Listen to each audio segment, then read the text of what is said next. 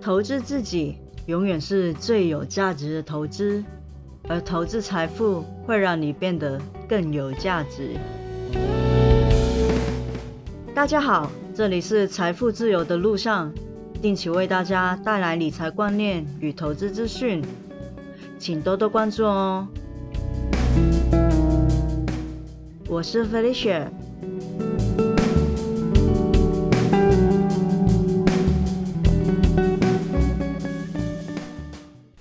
最近疫情还没有受到控制，那三级的警戒会延到这个月的月底，希望不会再延长下去，也不希望看到变成四级。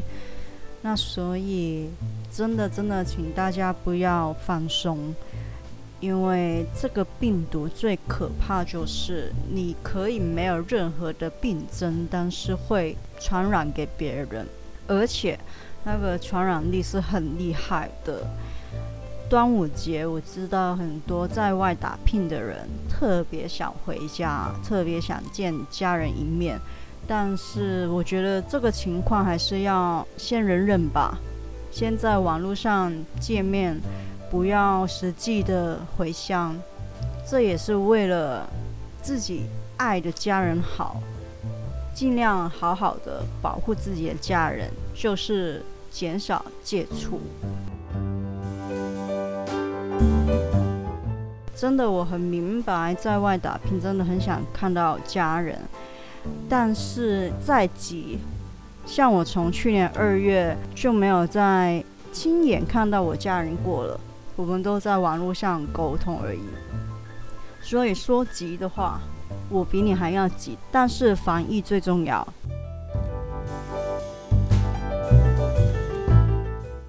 好了，话说回来，不知道大家有没有留意，其实上个礼拜举办了二零二一年的。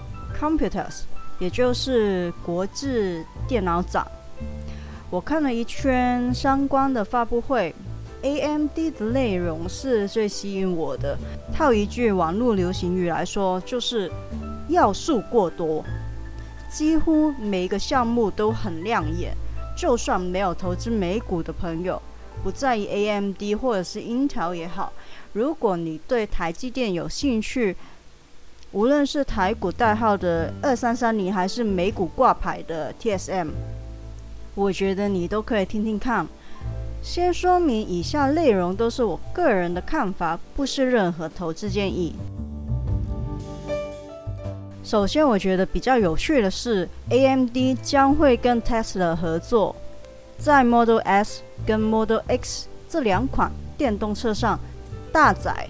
RDNA 2的架构的基础 GPU，主要是为电动车提供三 A 游戏等级的影印体验。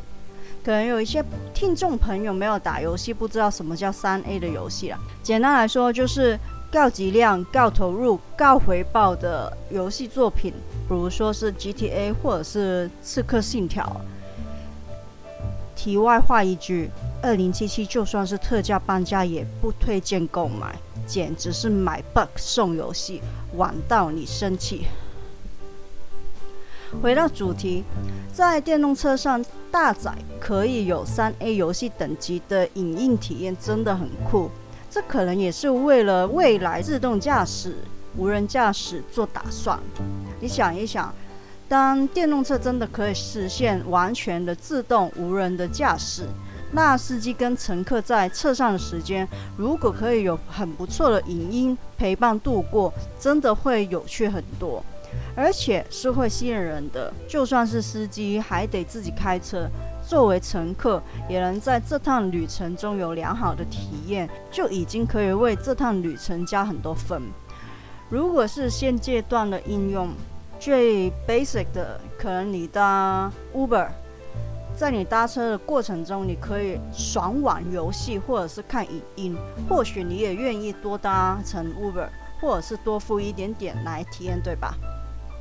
我认为 AMD 和 Tesla 的合作成效不会那么快就看得见，但是个人来说是乐见其成的。要是 AMD 的 CPU 又缺货的话，也许可以考虑一下买入一台 Tesla。开玩笑的啦，谁要为了 CPU 去买一台车啦？第二个重点就是商务市场这一块，AMD 的 EPYC 中文翻译叫骁龙，云霄的霄。这款处理器主要是应用在伺服器，在数据中心这一块的市场是非常吃香。从第二代的 EPYC，也就是二零一九年基于七纳米制程发布的 ROM 开始，AMD 就明显很有企图心要打进这一块的市场分一杯羹。以当时的技术，能够做到单颗处理器就有六十四核心、一百二十八执行序的规格，相对于当时 Intel Xeon 中文翻译叫自强的处理器八一八零型号也才二十八核心而已。AMD 六十四核心，一颗就能够抵过两颗 Intel 的核心数，可以说是便宜又大碗。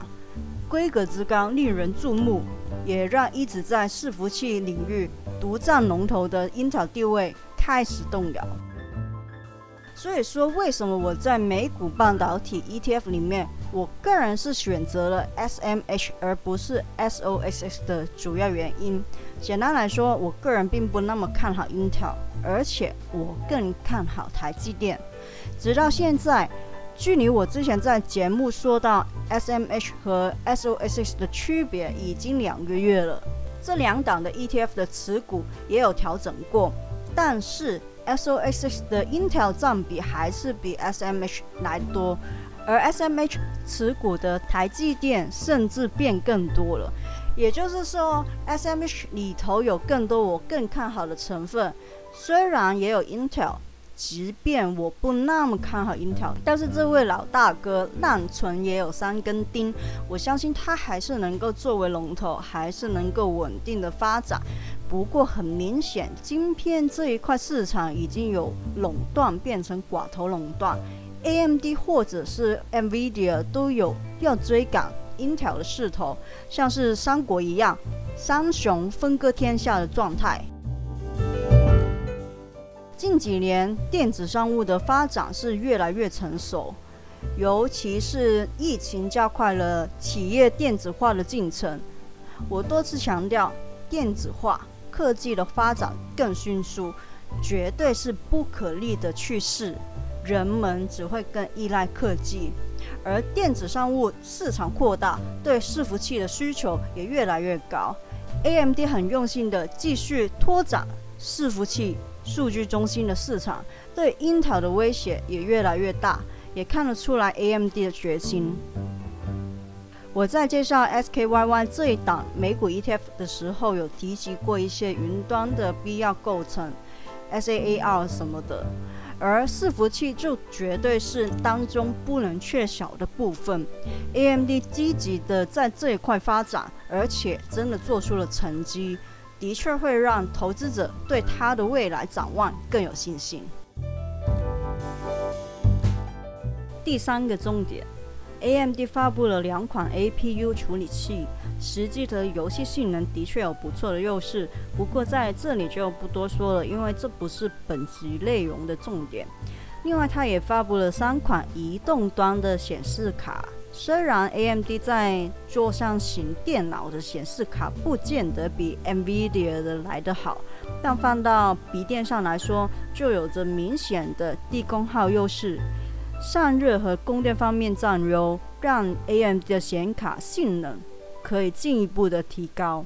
相对于 NVIDIA 三十系的显卡，高功耗阻碍性能的发挥，AMD 的显卡在笔电上。似乎是找到了更适合它的舞台，而 NVIDIA 的发展除了一般的电脑市场，可能更多是琢磨在人工智慧或者是机器视觉的市场。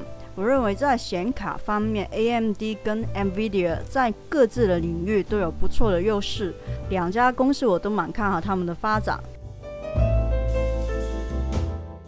第四个重点，AMD 的 Fidelity FX。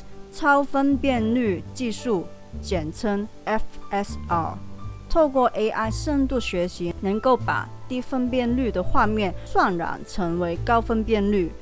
FSR 将会是开源的技术，可以提供给游戏的开发商自由的使用，而且不会局限在新的显卡上，甚至就算你是 NVIDIA 的使用者，也一样能够支援。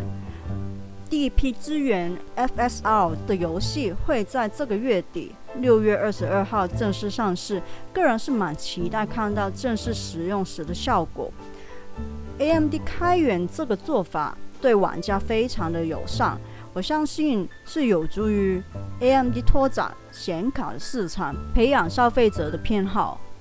从发布会来看，简单来说，AMD 真的做的很有诚意。无论是 APU 还是显卡都非常有诚意，而且价格很合理，甚至在我本人看来是蛮超值的。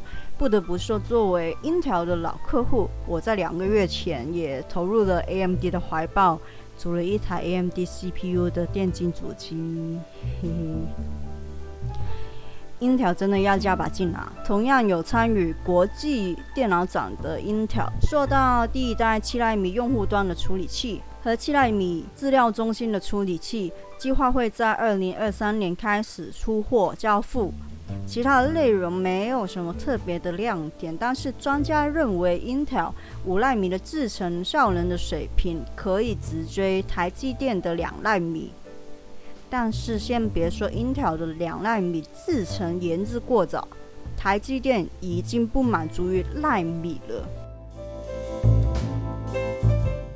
因为第五个劲爆的重点来了，3D Recache，中文翻译是 3D 虚拟缓存。我先说我不是理科的，所以发布会到这里有一些内容我是真的有听没有懂。如果这部分有说错的话，请见谅，我会改进的。AMD 这几年跟台积电密切的合作，共同研发 3D Chiplet 技术。Chiplet 就是小芯片，据我理解，就是一种可以将 SRAM 直接封装在 CCD 上方，作为额外的 L3 快取使用。原本的 CCD 只能有三十二 MB 的快取，但是透过 3D Recache 就可以把六十四 MB 的 SRAM 封装在上面，把 L3 快取增加到九十六 MB，变成原来的三倍。以上说的 CCD L3 SRAM，如果大家不太懂的话，建议 Google，因为我真的怕说错。反正呢。这项先进的封装与晶片堆叠的技术，可以提升数据交换的效率，从而提升游戏或者是其他电脑工作上的表现，让相同架构的 CPU 实现飞跃性的性能增长。这颗 3D 的小芯片。互联密度比二 D 的高出超过两百倍，也比现在三 D 的封装高出超过十五倍的密度，这无疑是封装方面的突破。而相关的运算产品预计会在今年年底前生产，不过成本和封装难度就真的不好说了，不知道会不会在未来广泛的应用。但至少我们可以知道，AMD 与台积电的技术合作可以做到这个程度，实在是非常厉害。Intel 要孤军作战，实属不容易啊，所以也让我更看好 AMD 和台积电的未来。作为曾经用了 Intel 很多年的玩家，我真的不是故意要 diss 它，也许更多的是恨铁不成钢吧。不知道你们有什么样的看法？有不同的看法，也欢迎来我的网站，连了我的那边有表格，可以留言告诉我。我的网站是 roadtofirenow.com，r o a d t o f i r e n o w.com。这一集的内容就到这里，希望大家喜欢。我们下次见哦，拜拜。